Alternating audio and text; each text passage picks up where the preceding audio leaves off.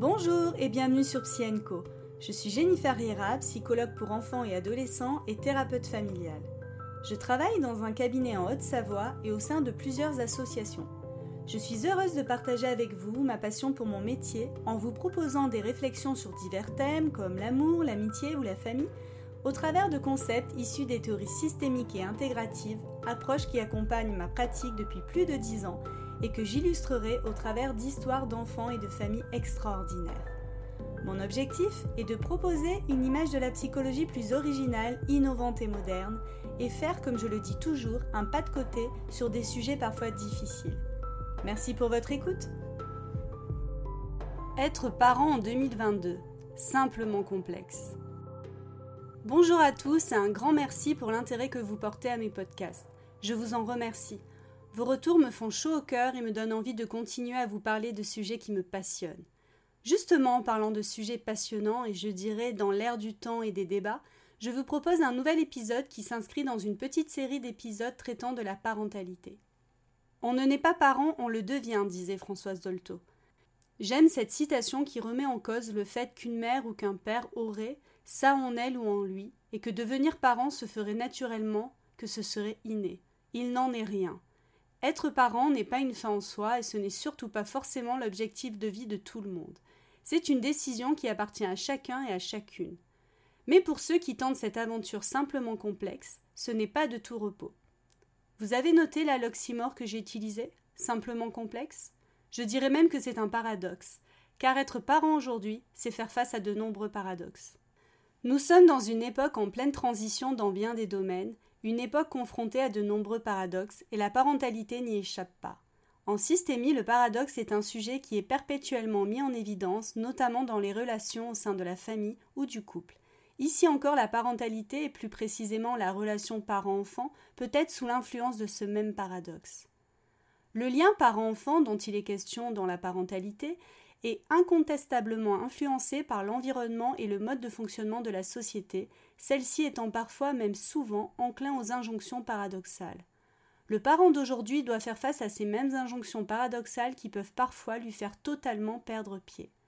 Il se trouve alors perdu ou coincé entre ses croyances, les attentes de la société, les attentes qu'il a de lui-même et les attentes de son enfant.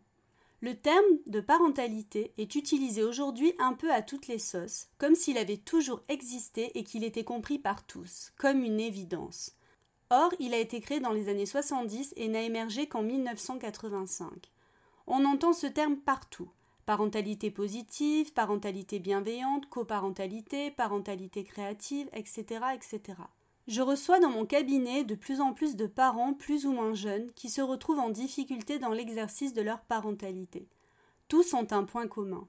Ils veulent le meilleur pour leur enfant, ceux-ci ne manquent de rien sur le plan matériel, ils sont aimés et choyés, et pourtant, leurs enfants présentent des difficultés dans la gestion de leurs émotions et la gestion de la frustration, avec parfois des difficultés comportementales assez importantes, difficultés qui s'animent seulement dans la sphère familiale, ce qui exclut la présence d'un trouble de type TDAH ou autre.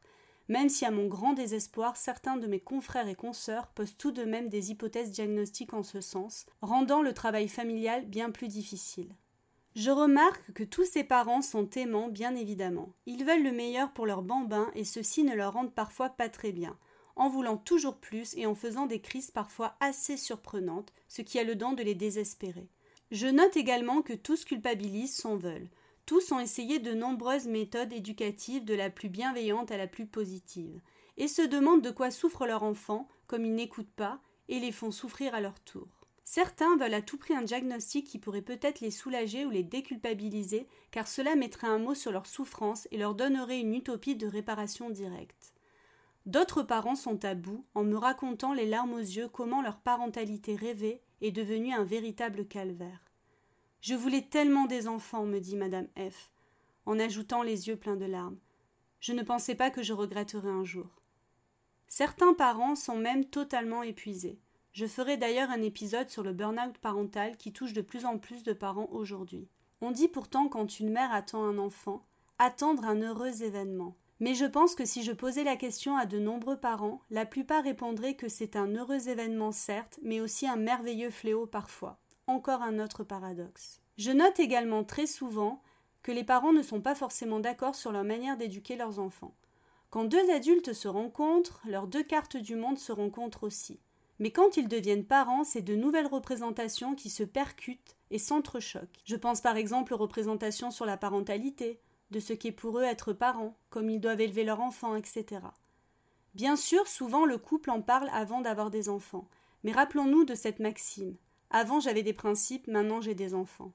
Les enfants qui arrivent vont nous mettre face à nos principes et surtout apporter un principe de réalité qui n'est pas toujours en accord avec ce que l'on avait souhaité, et cela n'aide pas à la non-culpabilisation.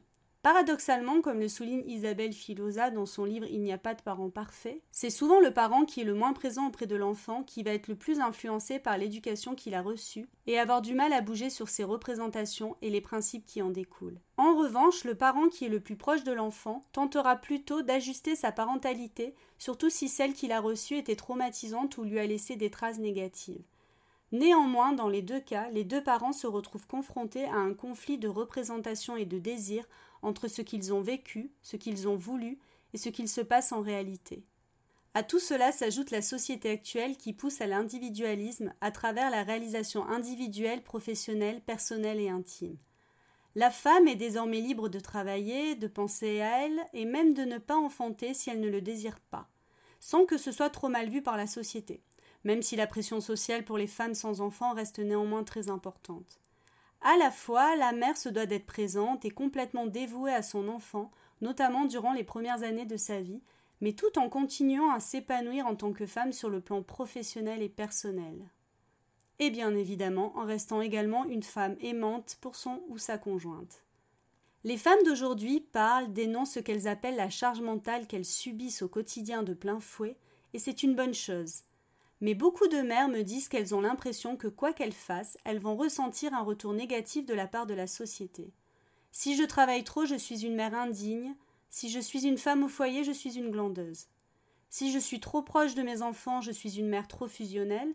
Si je suis distante, une mauvaise mère. En plus, les parents sont confrontés aujourd'hui aux jolies vitrines numériques que l'on trouve sur les réseaux sociaux, où l'on voit des familles pour qui tout semble facile. Des pères dévoués, des mères heureuses, minces, carriéristes, avec des enfants qui semblent tout mignons et obéissants. Le couple conjugal semble également toujours heureux et leur visage si rayonnant. Tout cela ne faisant qu'amplifier le sentiment de culpabilité des parents qui n'arrivent pas à tout mener de front leur travail, leur famille, l'entretien de la maison, leur couple, etc.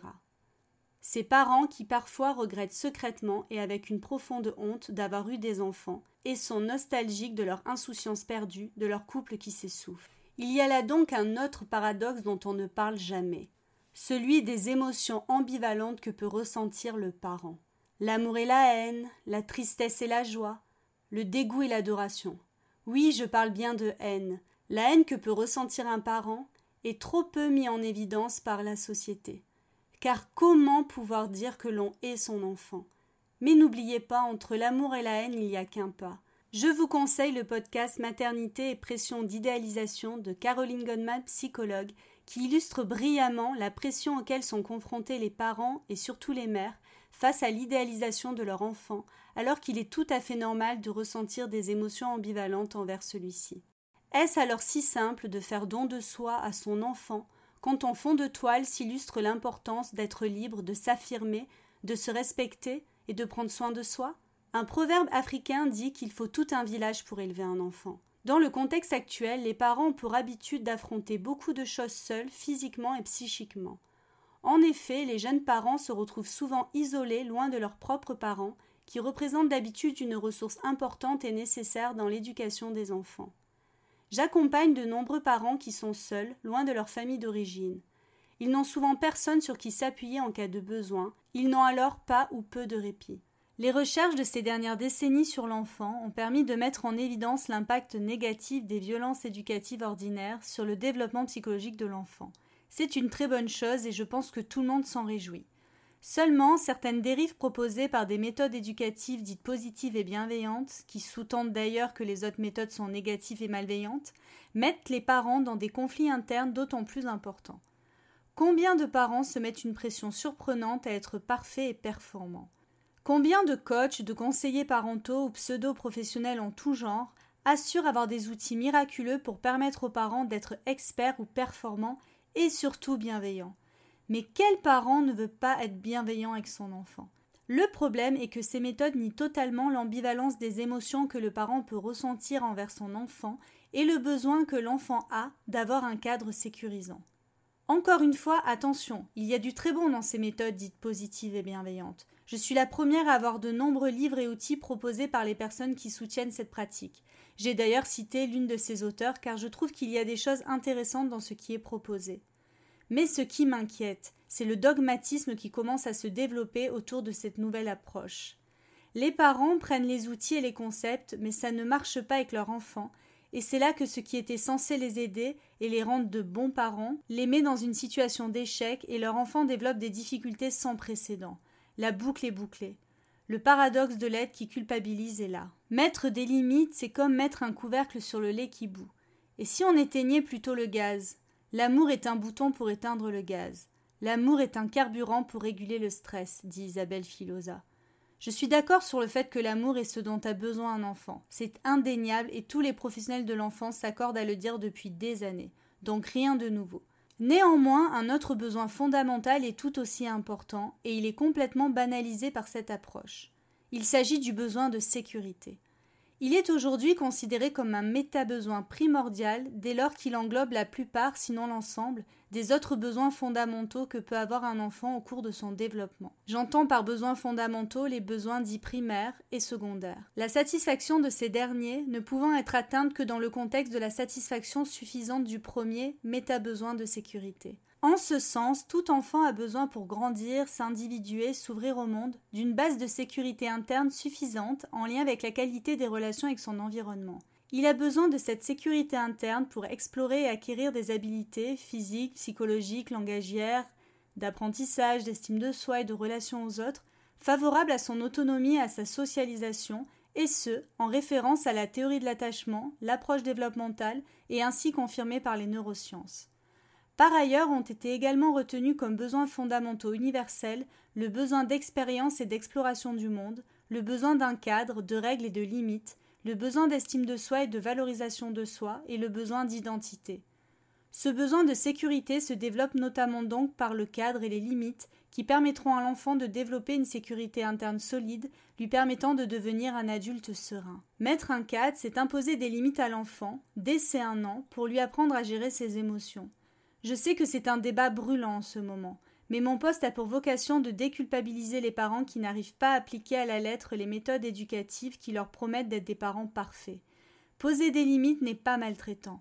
Isoler un enfant suite à une crise n'est pas maltraitant. Je fais ici référence au time-out très décrié en ce moment.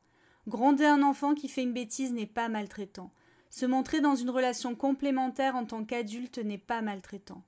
Ce qui est maltraitant, c'est de ne pas poser de limites, de laisser croire à l'enfant que personne ne peut l'arrêter. Imaginez à quel point cela peut être angoissant pour un enfant. Mais alors, comment aider vraiment ses parents en souffrance? Il est facile et onéreux de consommer des méthodes éducatives toutes plus révolutionnaires les unes que les autres.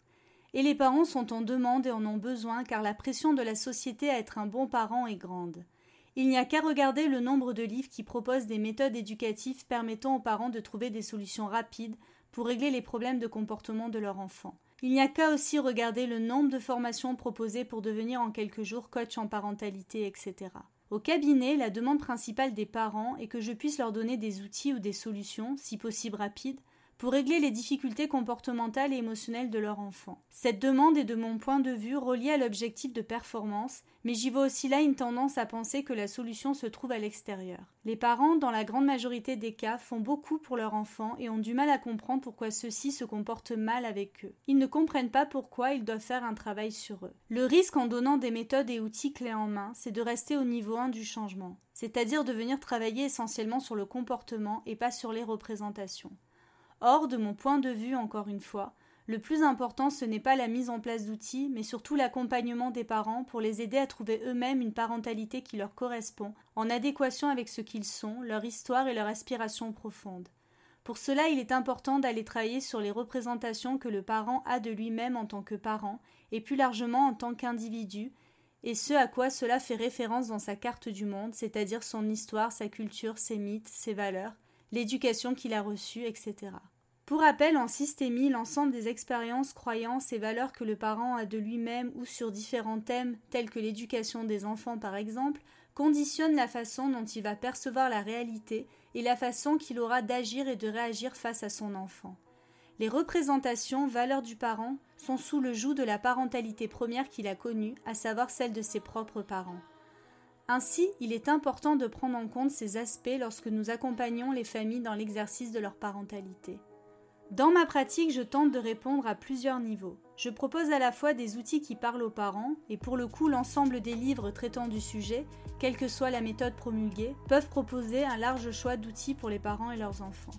Mais je propose surtout un travail thérapeutique avec les deux parents et avec également des séances individuelles pour chacun, afin de travailler plus en profondeur sur ce qu'ils sont, leur représentation et les comportements qui en découlent, pour leur faire faire un pas de côté sur leur parentalité et les faire travailler sur le parent qu'ils ont envie d'être. Pour conclure, il est évident que dans ce contexte sociétal, le soutien à la parentalité est une mission cruciale pour rassurer et conforter les parents dans leur choix d'éducation, allant parfois à contresens de leur schéma et représentation ancrés. Mais attention au risque de déposséder les parents de ce qu'ils savent en leur imposant ce que nous nous pensons savoir, telle une vérité absolue. Alors, chers parents, soyez parfaitement imparfaits, soyez vous-même, écoutez ce que vous avez à l'intérieur de vous. Vous êtes celui qui connaissez le mieux votre enfant. Personne ne peut décider à votre place quel parent vous avez envie d'être. Nous ne pouvons que vous apporter des pistes de réflexion, vous aidant à faire des liens avec ce que vous avez connu, ce que vous êtes et ce que vous voulez.